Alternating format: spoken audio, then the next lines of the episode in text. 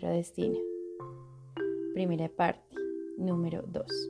La sincronicidad en la naturaleza. Los ejemplos de sincronicidad en la naturaleza son tan frecuentes que los consideramos normales. Sin embargo, si afinamos la mirada para que observe lo que parece casi imposible, el concepto de sincronicidad comenzará a cobrar sentido. Por ejemplo, mira hacia el cielo en un día de verano y espera que aparezca una parvada.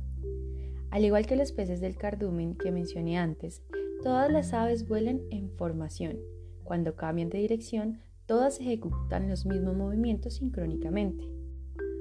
Una parvada puede constar de cientos de individuos y sin embargo cada uno se mueve en armonía con todos los demás sin que haya un líder. Cambian de dirección en un instante. Todas las aves modifican su curso exactamente en el mismo momento y lo hacen a la perfección. Jamás vemos que choquen entre sí en pleno vuelo. Se elevan, giran y descienden de tal manera que parecen un organismo, como si estuvieran recibiendo instrucciones y todos obedecieran al instante. ¿Cómo es posible? No hay tiempo suficiente para ningún intercambio de información, por lo que cualquier correlación de actividad entre las aves debe ocurrir de manera no circunscrita. Los físicos han trabajado durante años para descubrir las propiedades que guían los movimientos de las aves, pero hasta ahora han fracasado. La complejidad y precisión absoluta del comportamiento de estos animales invariablemente los deja boquiabiertos. Los ingenieros han estudiado los movimientos de las aves con la intención de descubrir principios que puedan solucionar los embotellamientos. Si pudieran utilizar el mecanismo sensorial de las aves y crear a partir de este pautas para el diseño de carreteras o automóviles, tal vez no volvería a haber accidentes de tránsito. Sabríamos con anticipación que van a ser todos los demás autos que están en el camino, en todo momento. Sin embargo, este proyecto nunca tendrá éxito, pues no se puede trasladar al mundo mecánico. La comunicación instantánea que vemos comúnmente en parvadas y cardúmenes proviene del nivel espiritual, de la inteligencia no circunscrita y organizadora que reside en el ámbito virtual. El resultado es la sincronicidad, seres totalmente sintonizados con el entorno y con todos los demás, bailando al ritmo del cosmos. Aunque las aves y los peces ofrecen el ejemplo más asombroso de sincronicidad en la naturaleza, existen tantos ejemplos como criaturas.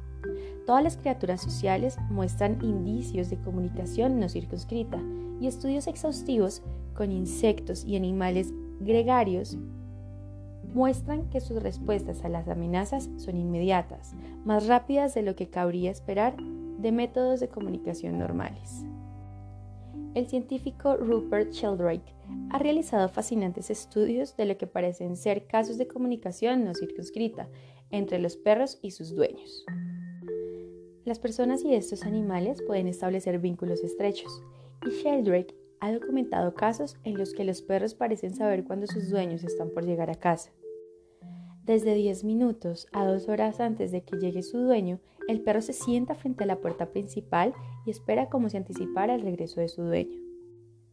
Los escépticos han dicho que todo esto se explica por los hábitos, que el dueño llega todos los días a la misma hora y que el animal puede escucharlo u olerlo a kilómetros de distancia.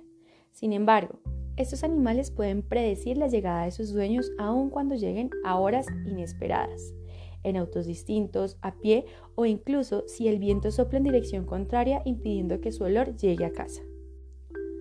Esto no ocurre con todos los perros ni con todos los dueños, pero cuando ocurre es un fenómeno poderoso. Hay algo más sorprendente. Sheldrake ha demostrado que los perros pueden percibir las intenciones.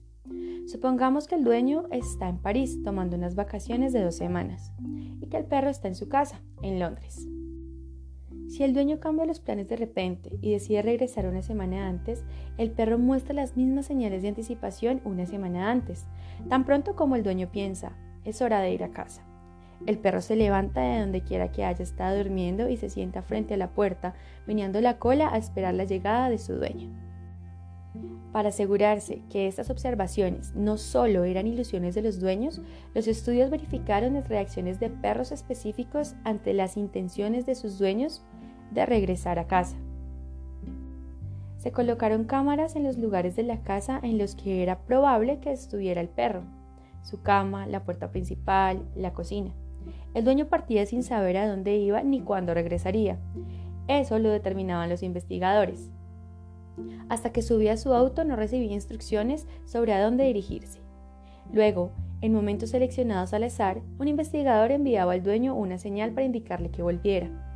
Se anotaba la hora y se verificaba la reacción del perro en las cintas de video.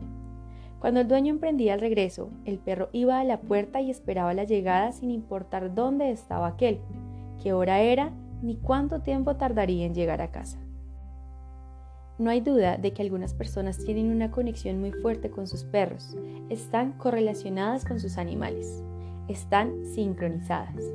A través de este vínculo, el dueño y el perro experimentan la comunicación no circunscrita. Es sencillo encontrar ejemplos de sincronicidad en el reino animal, porque los animales están en contacto con la naturaleza esencial de las cosas. Los humanos perdemos este sentido de conexión en un fárrago de preocupaciones, por el pago de la renta, la elección del auto que compraremos o cualquier otra distracción. Tan pronto como desarrollamos un ego, un sentido del yo separado de todos los demás, estas conexiones se oscurecen. Sin embargo, Muchas personas experimentan la sincronicidad y no necesariamente practican la meditación. Todos hemos escuchado historias de gemelos idénticos que pueden sintonizarse con facilidad con lo que el otro está sintiendo o pensando. Esta misma clase de conexión puede verse en otros individuos fuertemente vinculados. Una vez estaba hablando con un paciente cuando de súbito sintió un dolor penetrante en el abdomen y empezó a revolcarse en el piso. Cuando le pregunté qué había pasado, me contestó, sentí como si alguien me hubiera apuñalado aquí. Más tarde supimos que en aquel preciso instante su madre, que estaba en Filadelfia, había sido asaltada y apuñalada en el abdomen. El hombre tenía una fuerte conexión con ella. Simple y sencillamente era la relación más importante de su vida. Estaban tan sintonizados que en cierto nivel su mentalidad era una. Podríamos decir que estaban inmersos. Inmersión es un sinónimo de correlación o sincronización. Los científicos lo utilizan frecuentemente para describir algo que está contenido en otra sustancia o fuerza. Por ejemplo, unas partículas pueden estar sumergidas en un líquido y fluir en él. La palabra ayuda a describir cómo las cosas se correlacionan entre sí. Recuerda, la sincronicidad solo ocurre cuando las personas, los animales o los objetos tienen una relación estrecha, cuando están inmersos. Por ejemplo, algunos investigadores han estudiado tribus africanas en las que las madres guardan una relación muy cercana con sus hijos. Esta relación surge durante la gestación. En el momento de la concepción, la madre elige un nombre y le compone una canción que canta durante todo el embarazo. Cuando da a luz, todos los vecinos acuden y la cantan. También lo hacen en las fechas importantes, en su cumpleaños, cuando pasa de ser bebé a niño, durante los rituales de pubertad, cuando se compromete en su boda. La canción se convierte en el sostén del vínculo original entre madre e hijo, incluso se prolonga más allá de la muerte cuando se canta en el funeral de la persona. Esta es la manera en que el hijo es sumergido en el mundo de la madre y de la tribu. Esto forma una conexión tan íntima que si el bebé está entre los arbustos y la madre en el campo, y el primero siente alguna incomodidad, la madre resentirá lo mismo en su cuerpo y en el mismo instante, tal como lo ocurrió con mi paciente. Los practicantes de meditación de los que hablé en el capítulo anterior se conocían y agradaban antes del experimento, pero la meditación hizo que se sintieran aún más inmersos. Uno puede estar conectado socialmente, ser marido y mujer, hermano o hermana, pero para que ocurra la comunicación no circunscrita debe haber una conexión más profunda. Visto de este modo, parece terriblemente difícil establecer esta clase de conexión, pero en realidad todos estamos constantemente en contacto con la inteligencia no circunscrita. El simple hecho de que nuestros cuerpos existen se debe a la comunicación no circunscrita. ¿Cómo es que algo tan real y sólido como nuestros cuerpos depende de la comunicación no circunscrita? Toma en cuenta que el cuerpo humano está formado por aproximadamente 100.000 billones de células, unas mil células por cada estrella de la Vía Láctea. Solo son necesarias 50 duplicaciones a partir del óvulo fertilizado unicelular para producir esos 100.000 billones de células. La primera duplicación produce dos células, la segunda cuatro, la tercera 16 y así continúa. Para la quincuagésima duplicación cuentas con 100 mil billones de células en tu cuerpo y se detiene la duplicación. Todas las células del cuerpo parten de una sola. Esta se duplica y se duplica y en algún momento las células experimentan un proceso de diferenciación. El cuerpo humano tiene unos 250 tipos diferentes de ellas, desde la célula adiposa, simple y esférica, hasta la nerviosa, fina y ramificada. Los científicos aún no tienen idea de cómo es que una sola célula termina dividiéndose en tantos tipos diferentes de células, capaces de organizarse para formar del estómago, el cerebro, la piel, los dientes y todas las demás partes altamente especializadas del cuerpo. Además de cumplir su tarea específica en el cuerpo, cada célula realiza millones de cosas cada segundo, solo para mantenerse en funcionamiento. Elaborar proteínas, ajustar la permeabilidad de su membrana y procesar nutrientes, por nombrar algunas. Asimismo, cada una debe saber exactamente qué están haciendo todas las demás, pues de otro modo nos desmoronaríamos. El cuerpo humano solo puede funcionar si opera sincrónicamente, y esto ocurre a través de la correlación no circunscrita. ¿De qué otro modo podrían 100 trillones de células, cada una haciendo millones de cosas cada segundo, coordinar actividades para sostener a un ser humano viviente? ¿De qué otra manera podría un cuerpo generar pensamientos, eliminar toxinas, sonreír a un bebé o incluso hacer un bebé todo al mismo tiempo? Si quiero mover los dedos de mis pies, primero necesito el pensamiento de que deseo hacerlo.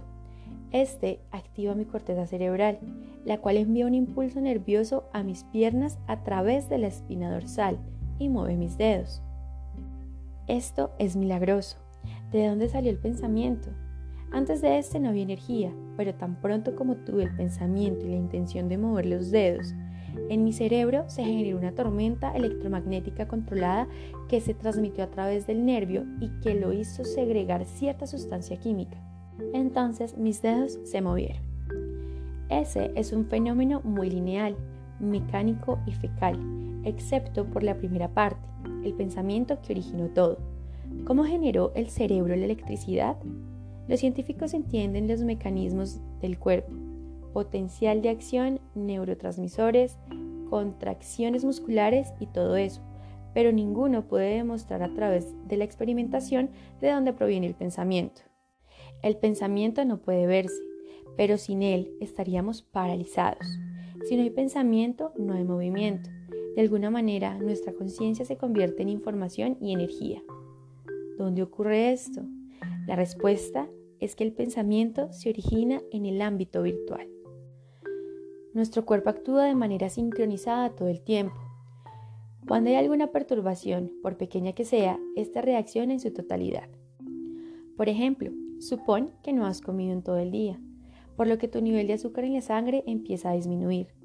Al instante se pone en acción toda una serie de sucesos sincronizados para elevarlo. El páncreas secreta una hormona llamada glucagón, que convierte en glucosa el azúcar almacenada en el hígado, y esta queda inmediatamente disponible como energía. Las células adiposas liberan en el torrente sanguíneo ácidos grasos y glucosa. El sistema nervioso estimula los músculos vinculados al esqueleto para que se dan sus reservas de glucosa. Todo esto ocurre al mismo tiempo. Los niveles de insulina descienden y la frecuencia cardíaca se incrementa para activar la energía. El cuerpo realiza cerca de un millón de tareas para recuperar el nivel normal del azúcar y esa es solo una de las funciones que ocurren simultáneamente. Nada de esto podría ocurrir sin una comunicación no circunscrita, sin que la información se correlacionara a una velocidad mayor a la de la luz, fuera de los límites de la física común. Se ha dicho que esta comunicación no circunscrita se establece por la resonancia de la actividad eléctrica del corazón, el corazón tiene un marcapasos que lo mantiene latiendo aproximadamente 72 veces por minuto.